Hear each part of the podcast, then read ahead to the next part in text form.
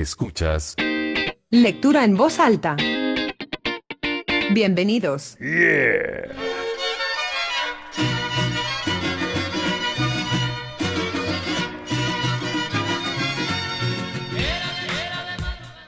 Hola a todos, ¿qué tal? ¿Cómo están? Bienvenidos a su podcast Lectura en Voz Alta. Yo soy Fego Vázquez. Continuamos con la lectura de este magnífico libro. Siempre digo magnífico y van a decir, ah, qué exagerado. No, la neta no, sí es magnífico libro de Miguel Martínez, Mi vida, mis viajes, mis vivencias. Siete décadas en la música del mariachi. Este es el episodio número 8. Perdón, digo, el último episodio, que fue el número 7, lo subí el 30 de abril, si no me equivoco. Y estamos a 12, hoy que estoy grabando.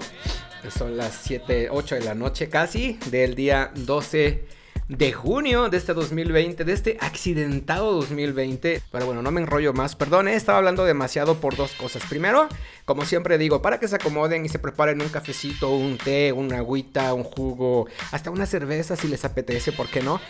Y se acomodarán, se pusieran bien cómodos para escuchar la lectura de este libro. Yo soy Fego Vázquez, creo que ya lo dije, me estoy enredando mucho, es que también estaba buscando la página.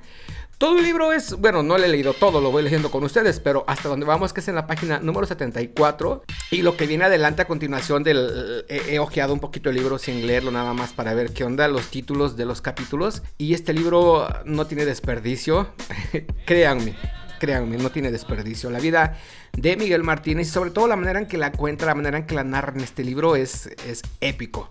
Este es el capítulo número 3, figúrense cuántas eh, entregas vamos y apenas vamos en el capítulo número 3. Nada más chequense el título, mi primera etapa con Mariachi Vargas, 1942-1951. Mariachi Vargas ya saben, eh, está catalogado desde hace un buen tiempo como el mejor mariachi del mundo. Hay obviamente quienes dicen que ya no lo es, que es más tradición y que más eh, se vive de recuerdo respecto al Mariachi Vargas. Bueno, cada persona tiene su opinión, eh, pero obviamente el Vargas es el Vargas. Tiene un sonido específico, especial, que lo hace diferente a los demás grupos de mariachi. Obviamente hay mariachis muy, muy buenos, no los voy a nombrar. El que me está escuchando, si es mariachi, sabe de lo que estoy hablando. Pero bueno, continuamos con la lectura de este libro, ya no me enrollo más, estoy chachareando bastante. Continuamos. Continuamos.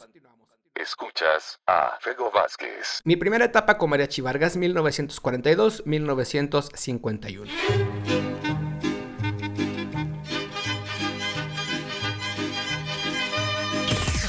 Mis primeros días con Mariachi Vargas. La cita era a las 12 del día en la XW para ensayar lo que se iba a tocar. El programa empezaba a la 1 pero había que estar antes. Esta disciplina era muy de Silvestre Vargas. Además, aunque ya estaba adaptado al mariachi, el Vargas tenía unas cosas diferentes a como se tocaba en el Garibaldi, así que a estudiarlas. Por mi parte, siempre había sido mi costumbre estudiar. Tengo 90 años y aún sigo estudiando. Ya no sé para qué, pero lo hago. Estos son los elementos que tocaron en mi prueba, en noviembre de 1942. Violines Silvestre Vargas, Santiago Torres, Memo Quintero, sobrino de Rafael y Jerónimo, y Rafael Quintero. Armonías, Vihuela, Amado Vargas, hermano de Silvestre. Guitarra de golpe, llamada por algunos compañeros guitarra del diablo o escoba, Gaspar Vargas, papá de Silvestre. Guitarra sexta, Jerónimo Quintero. Arpa, Ernesto Villa. Guitarrón no tenían de momento, ya que Ernesto era una eminencia en el arpa y no necesitaba guitarrón. Casi a la semana que yo entré, se fue Amado Vargas y entró al grupo Pepe Villa de Vihuela.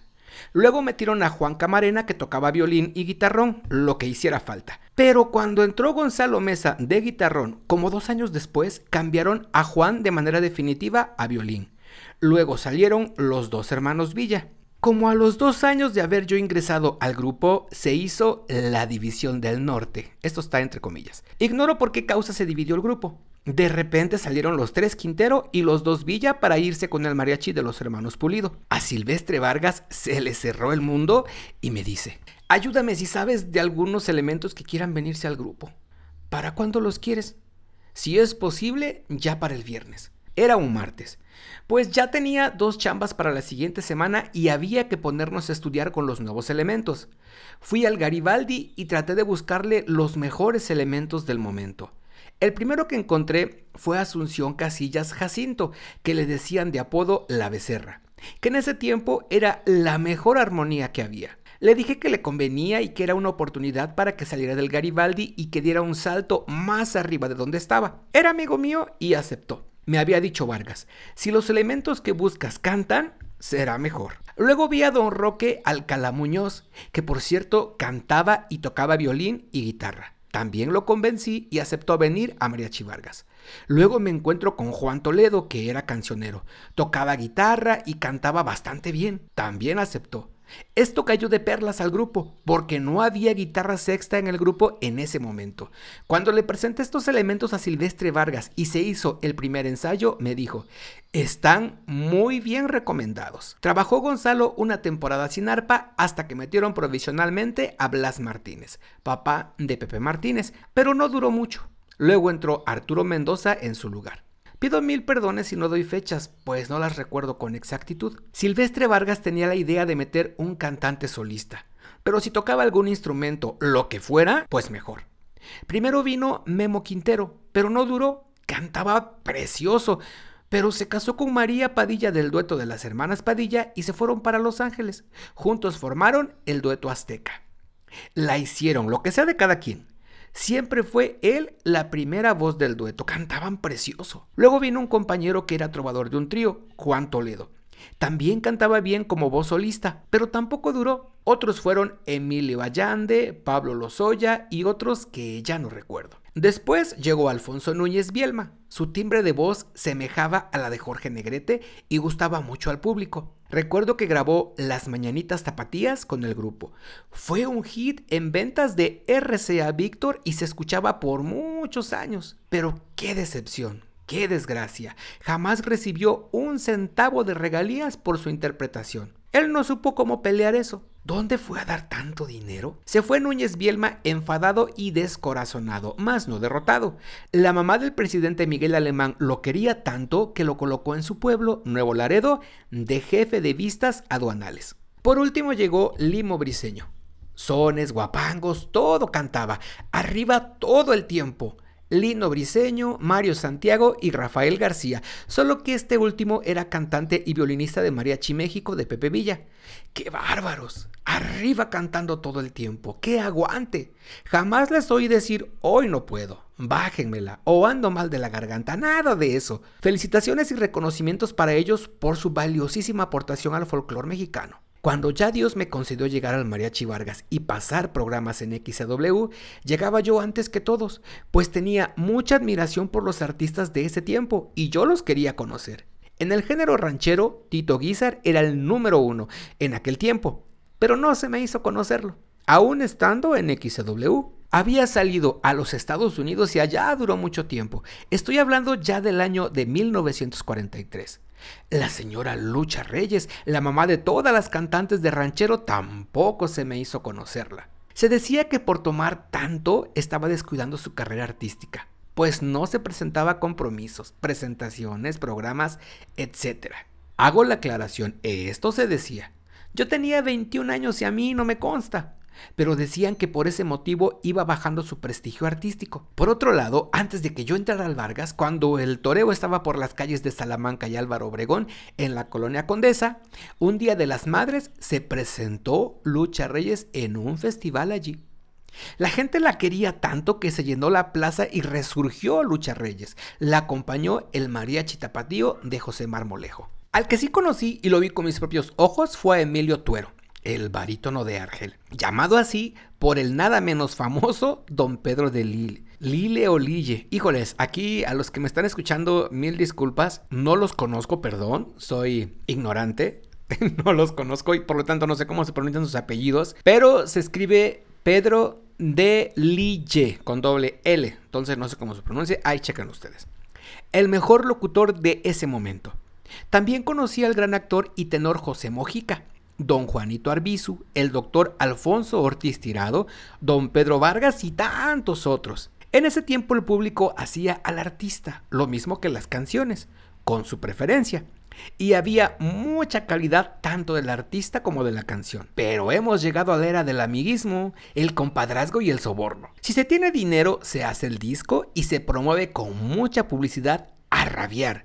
Radio, televisión, periódicos, hasta lograr que se escuche un fiasco de disque artistas, disque corridos y disque canciones. Y nuestros grandes valores que sí cantan y sí componen de verdad, ¿dónde están? En la hielera, tanto de la televisión como de las grabadoras. Dejemos esta agria página y vamos a otro tema. Tenía apenas tres meses en el conjunto cuando me dice el maestro Vargas.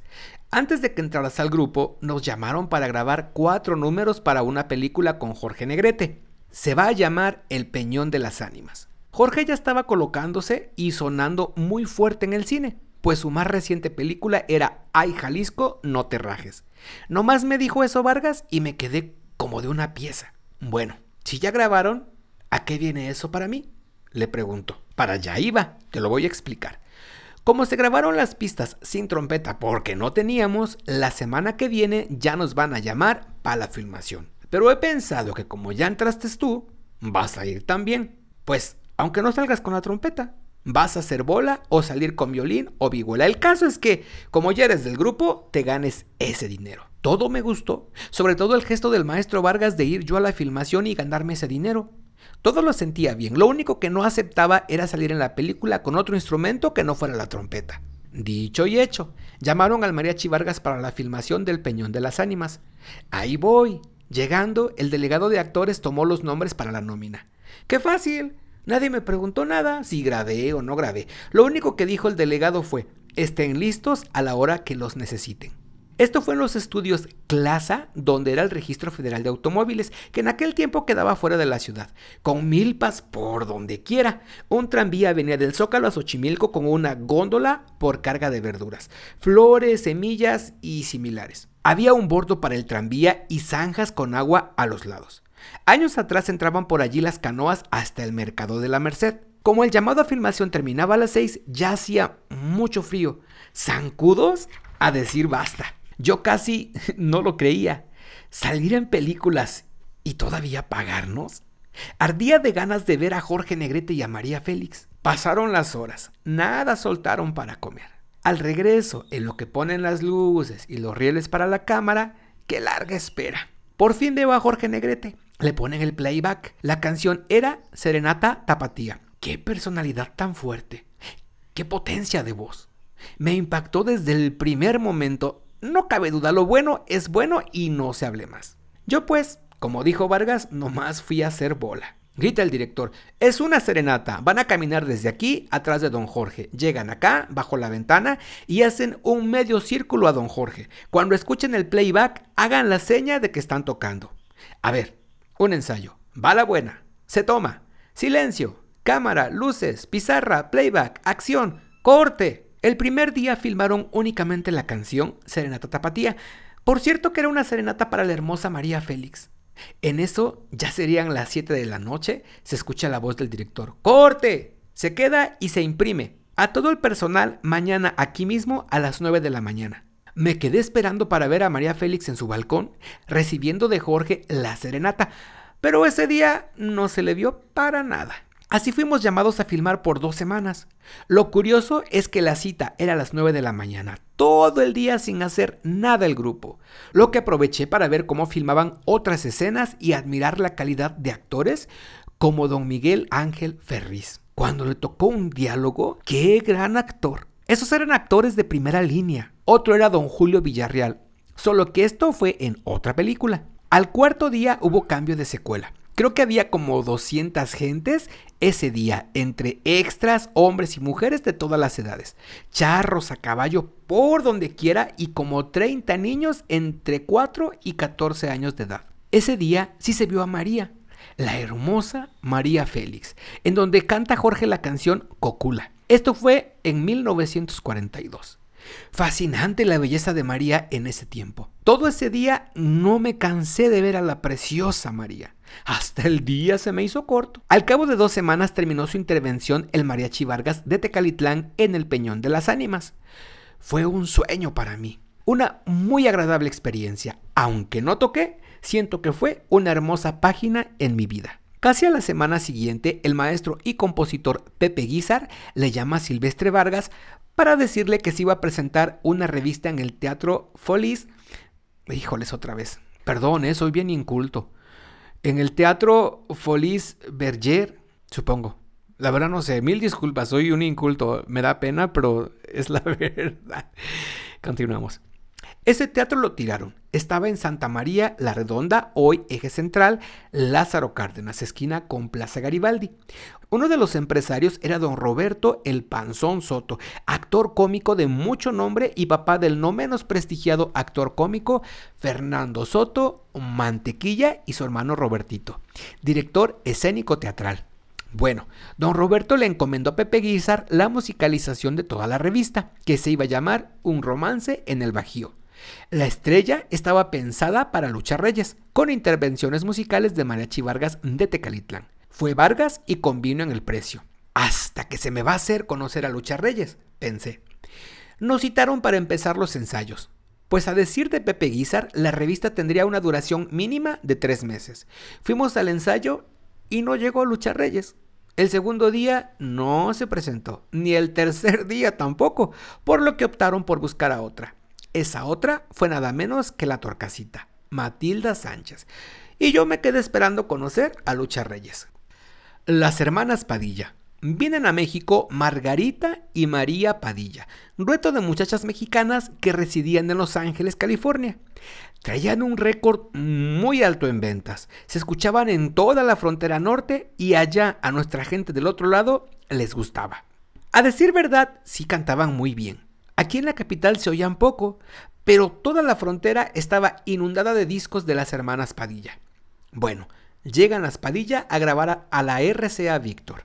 Traían 26 números nuevos para grabar, pues dejarían ese material grabado para un año. Ellas se regresaban a Los Ángeles y la Víctor iba sacando ese material poco a poco. Toca la suerte de que llaman a Silvestre a hacer esa grabación. Llega Vargas gustoso a comunicarnos la buena noticia. Grabar 26 números, ¡qué maravilla! Me imagino que ya el mariachi Vargas estaba escuchándose más, puesto que la Víctor lo llamó a él y no a José Marmolejo. Empezamos a ensayar las canciones que traían las hermanas Padilla. Casi nadie sabíamos leer música, puro de oído. Empezábamos a las 10 de la mañana y para las 12 del día nos habíamos aprendido una si acaso. A las 4 de la tarde ya le parábamos y apenas habíamos aprendido tres o cuatro canciones. ¿Se imaginan las introducciones y los adornos diferentes de cada canción?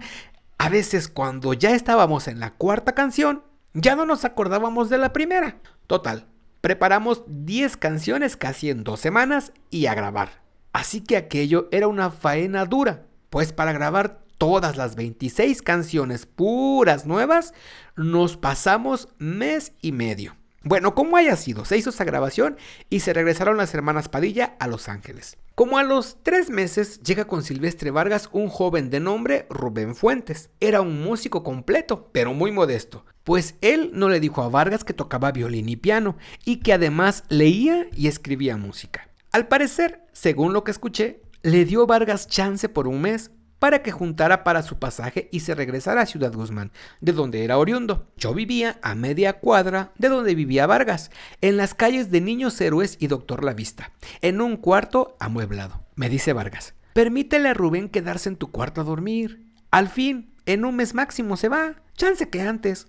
Sí, cómo no, le dije. Por lo pronto se quedó Rubén Fuentes en el Mariachi Vargas de Tecalitlán. En pláticas entre él y yo, me dijo que tocaba un poco de violín, un poco de piano y acordeón. Luego, luego saqué por consecuencia que musicalmente estaba más preparado que nosotros, pues casi ninguno de nosotros sabía nada de música, todo de pura oreja. Le dábamos 10 o 20 pasadas a un son, canción, lo que fuera, hasta aprendérnosla. Pero resulta que Rubén Fuentes en cada ensayo que hacíamos les decía a los violines las notas que debían de tocar, ya fuera la primera, la segunda y en caso de que hubiera, también la tercera cuerda.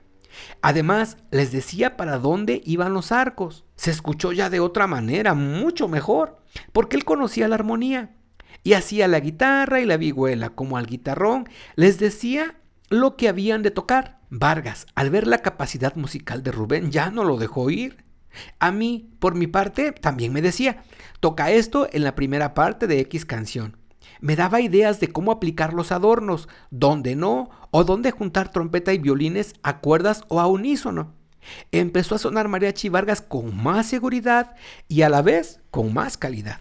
Al año vuelven las hermanas Padilla y vuelve la Columbia a darle la grabación a Mariachi Vargas. Ahora eran unas 30 canciones, pues las que habían hecho el año anterior ya se habían agotado porque ellas eran muy buenas vendedoras de discos. Bueno, ahí vamos al primer ensayo. Ya para esto fue Rubén, pues en la anterior todavía no llegaba al grupo. Empezamos otra vez. Ahí estamos aprendiendo las canciones de oreja. Nuevamente íbamos en la tercera canción cuando ya no nos acordábamos de la primera. Yo veía que Rubén hacía apuntes en una libreta de muchas rayas, pues era una libreta pautada para escribir música. Yo ni las conocía. De modo que cuando se trató de recordar la melodía y sus adornos, él abrió la libreta y allí estaba todo apuntado. Vuelvo a repetir, él era prácticamente el único que sabía leer y escribir música. Al saber Rubén Fuentes que la anterior grabación la habíamos hecho en más de un mes, se sorprende y dice, ¿qué qué? ¿Más de un mes para grabar 26 melodías? ¿Por qué tanto tiempo? Esta vez a lo más tienen que salir en 10 días. Y todavía se me hace mucho. Yo no se lo creí. Pero al fin salió la grabación en 11 días. Increíble. Entonces le dice a Vargas, hay que comprar ocho métodos de solfeo para que se pongan a estudiar todos. ¿Ya vieron la diferencia?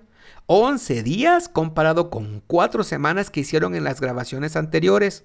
Y tú, Miguel, sobre todo, tienes que aprender. Te va a hacer falta más adelante. Es más, a todos. ¿Qué razón tenía? Por esos días llegó otro elemento violinista. Era nada menos que mi tocayo Miguel Díaz. Buen elemento, pues era hijo de un músico, don Teodoro Díaz, que lo tenía a diario sobre el violín. Como al año se fue del Mariachi Vargas, formó su propio grupo y con el tiempo entró al Hotel María Isabel, donde duró varios años en el bar Jorongo.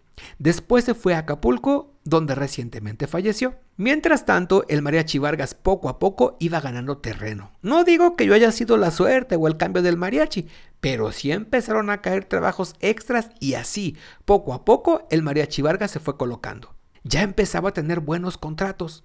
Silvestre decía que gracias a la disciplina y a base de ensayar y ensayar y ensayar, algo se estaba logrando. Creo que tenía razón. Nos mandamos a hacer otros dos trajes de charro, un sombrero mejor, zapatos, todo. Señal de que ya estaba entrando un poco más de dinero.